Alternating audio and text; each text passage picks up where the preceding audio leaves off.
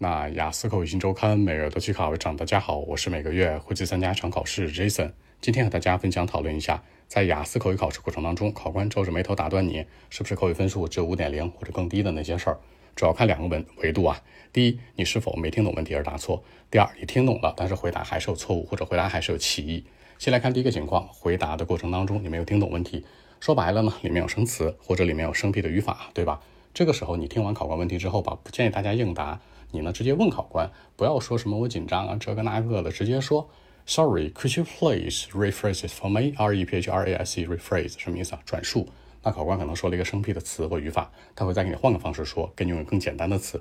这个这个招算是一个大招，但大家不要高频使用，有这么一次左右就可以了。那接下来你再去去答就可以了。会不会影响分数呢？理论上来说吧，官方给出来的数据是不会影响分数，你可以尽多的提问，说白了，你可以问多少次都行。但这次个人意见是，这种大招用一次就行了。其次，第二个方向就是你听懂了，但是依然回答歧义或者错误，什么意思呀？举个例子啊，比如考官问你，你觉得工作环境重不重要呀？这里面他会说，What do you say or think of a working environment？那这里面这个 working environment 有两种，一个说的是什么呢？那种办公器材什么的，实体环境 physical 的一些 environment。还有一个情况说的是什么呢？atmosphere 人际关系。那这个时候可能理解偏了，考官想问的是办公耗材什么的，办公场地，而你说人际关系，考官会再打断你。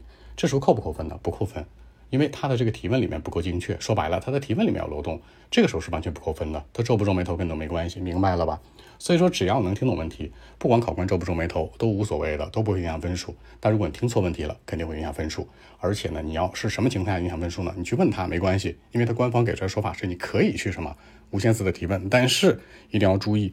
如果你去听完这个问题没有提问，你去乱答瞎答，这个时候考官会认为你什么可能语法有问题啊，或者理解力有问题啊，会反而去扣分。大家一定要高频注意。